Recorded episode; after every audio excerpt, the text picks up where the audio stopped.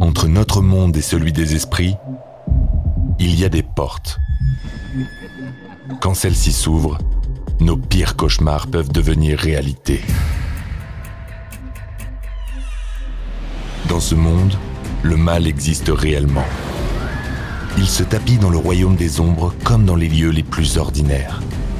Voici l'histoire vraie de victimes de l'inimaginable.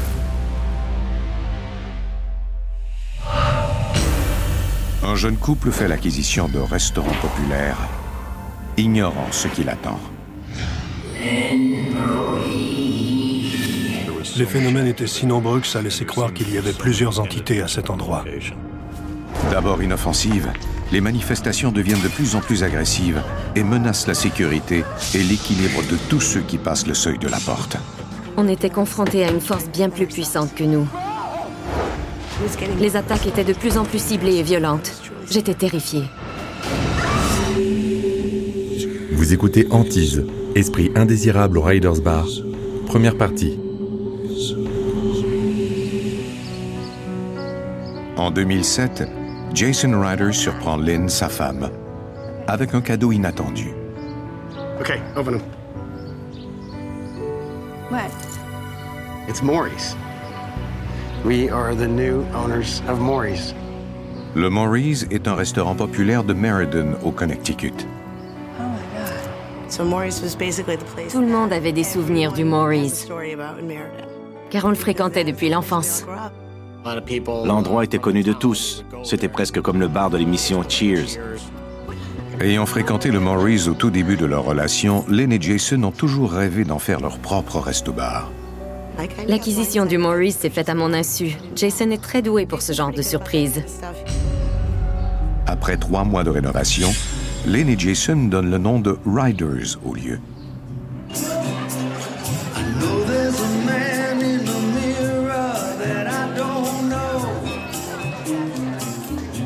Barry, le père de Lynn, met aussi la main à la pâte. Lynn est une personne sociable. Elle est heureuse quand elle est entourée de gens.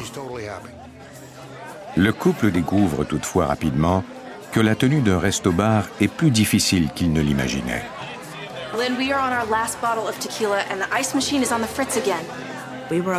On travaillait 7 jours par semaine, parfois 15 à 16 heures par jour, tout en apprenant sur le tas. in the business?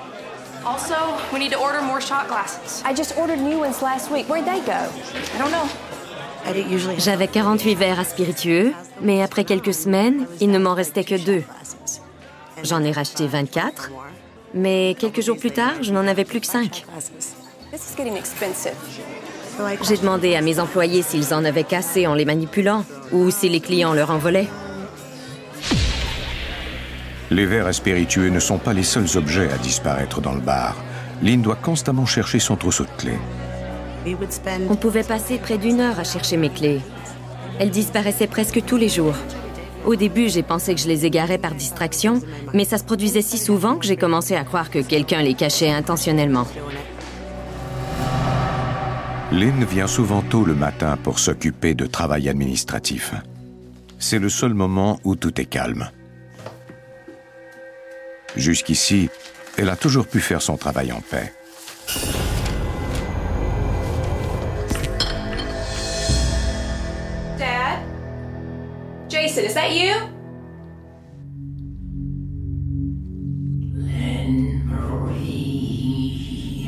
J'ai entendu Lynn, puis Marie, mon deuxième prénom. Lynn Marie est mon prénom complet.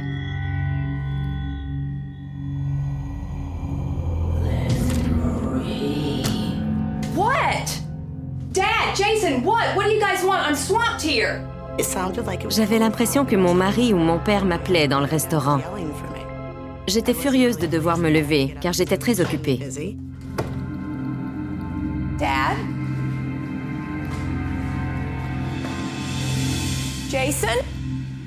J'ai fait le tour du commerce, mais il n'y avait que moi. Mes cheveux se sont dressés sur ma tête, car j'avais l'impression d'être surveillée, comme je l'ai raconté à Jason plus tard. Il m'a répondu que j'étais fatiguée parce que je travaillais beaucoup depuis quelque temps.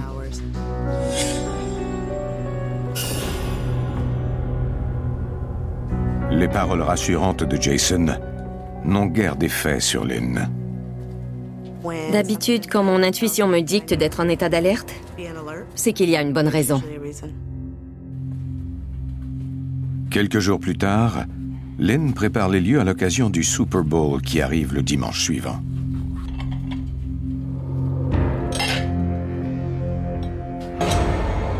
Tout à coup, elle sent quelqu'un lui taper sur l'épaule. Puis ça recommence. La deuxième tape était plus forte. Assez en tout cas pour capter mon attention. Que des objets soient déplacés, c'est une chose. Mais la situation est tout autre quand on sent un contact physique inexpliqué. C'est terrifiant. Au cours des semaines suivantes, Lynn continue d'être la proie de phénomènes inquiétants au resto-bar. Et chaque fois qu'elle se confie à ses proches, ils se moquent d'elle. Tout le monde me taquinait. À la moindre occasion, ils disaient que j'avais dû voir un fantôme. C'était une grosse blague pour eux. On faisait des plaisanteries pour alléger un peu l'atmosphère. Mm-hmm. I need to go to the post office. I'll lock up.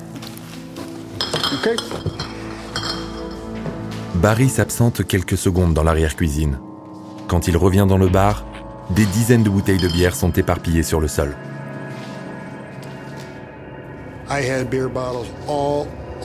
Il y avait des bouteilles de bière par terre. Elles avaient été dispersées partout sur le sol.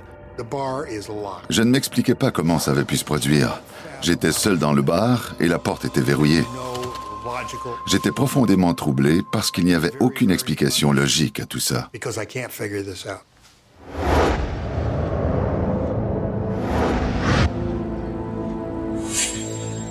Le lendemain, Barry remplit le réfrigérateur de bière avant l'ouverture. Il croit être seul.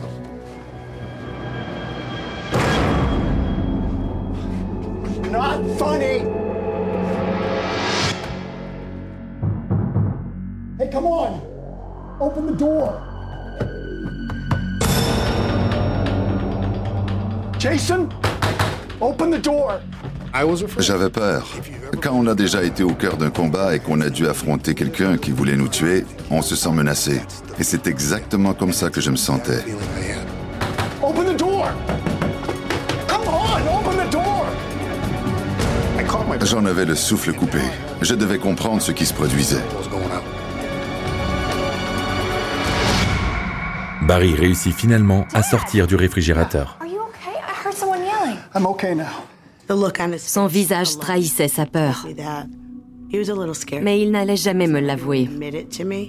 The, the door can't even close by itself.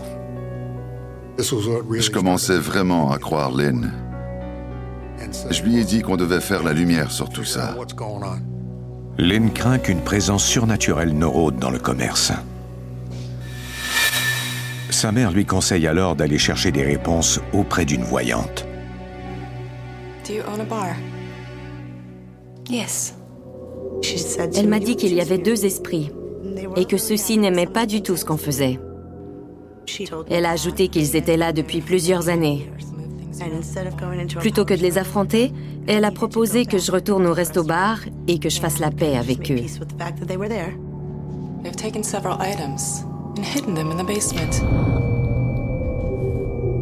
Elle m'a décrit la cave en terre battue et m'a dit que derrière une boîte, je trouverais tous les objets ayant disparu.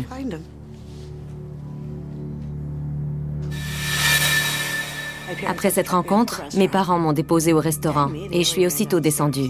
J'ai trouvé les objets disparus à l'endroit précis qu'elle m'avait décrit. Quand j'ai déplacé la dernière boîte et que j'ai trouvé les verres, j'ai figé. J'étais abasourdie de les trouver à cet endroit. OK. What are you doing back here? Jason.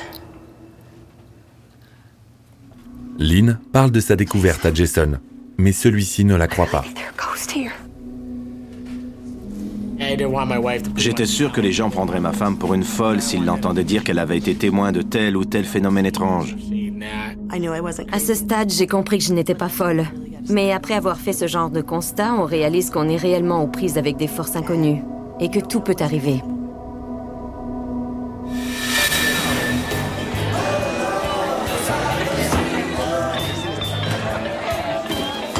Une semaine plus tard, Lynn embauche Tito Corciato comme videur ainsi que pour s'occuper d'autres tâches diverses. Elle se garde bien de lui parler des phénomènes inexpliqués. Quand j'ai commencé à travailler aux Riders, je n'avais aucune mauvaise impression à propos de ces lieux et je n'avais jamais entendu de rumeurs sur ce commerce. Dad, would you run down to the basement, pick up a couple more boxes of martini glasses for me?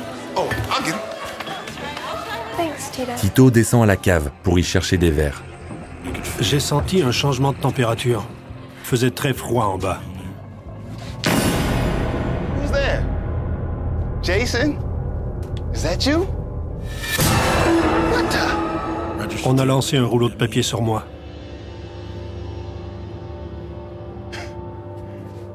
Good try, Jason. J'ai cru que Jason m'avait joué un tour. Parce que c'est un as dans le domaine. Le même soir, Tito nettoie les lieux après la fermeture.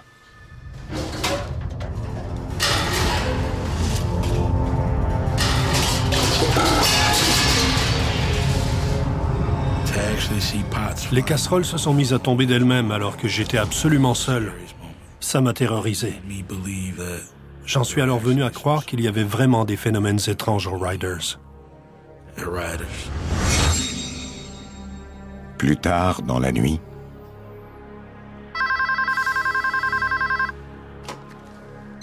Les Riders sont appelés en pleine nuit car l'alarme du bar s'est déclenchée. Quand Jason arrive sur les lieux, la lumière est allumée mais il n'y a personne. Cette nuit-là, les policiers ne sont pas venus. J'ai pensé que quelqu'un était peut-être entré par effraction.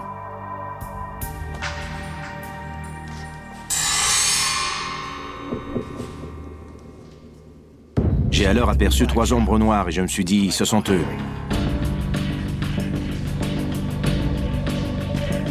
Jason ignore quel danger l'attend de l'autre côté de la porte.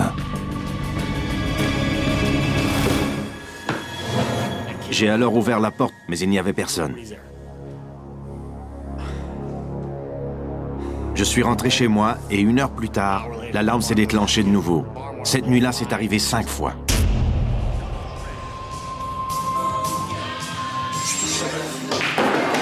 Des clients jouent au billard. Plus la popularité du Riders s'accroît, plus il devient difficile pour Lynn et Jason de cacher leurs secrets.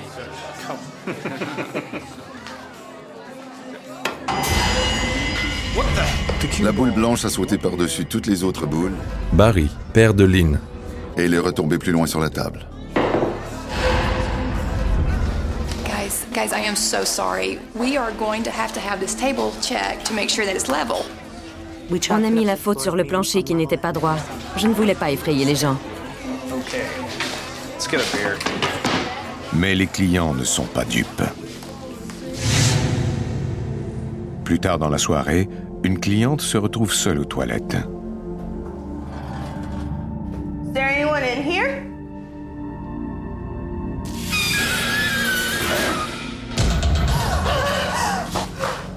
Oh my god!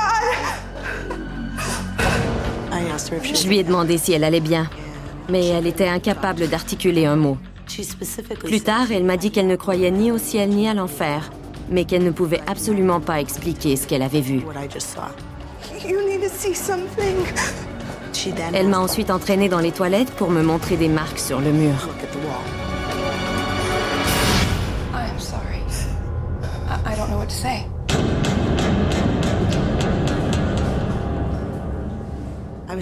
J'étais désespérée, car de plus en plus de gens venaient me parler de ces phénomènes. Et plus ils étaient nombreux, plus je devenais distante.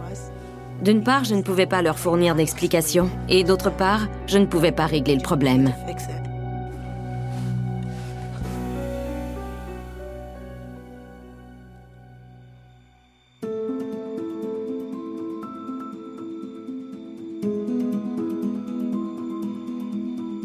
Vous venez d'écouter Antise. Si vous avez aimé ce podcast, vous pouvez vous abonner sur votre plateforme de podcast préférée et suivre Initial Studio sur les réseaux sociaux. Est un podcast coproduit par Initial Studio et New Dominion Pictures, adapté de la série documentaire audiovisuelle A Hunting produit par New Dominion Pictures. Cet épisode a été écrit par William Neal et Cherise Ellingworth. Il a été réalisé par David Aycox et Jeffrey Fine. Production exécutive du podcast, Initial Studio. Production éditoriale, Sarah Koskiewicz, Mandy Lebourg et Astrid Verdun, assistée de Marie Agassan. Montage, Johanna Lalonde. Avec la voix de Morgane Perret.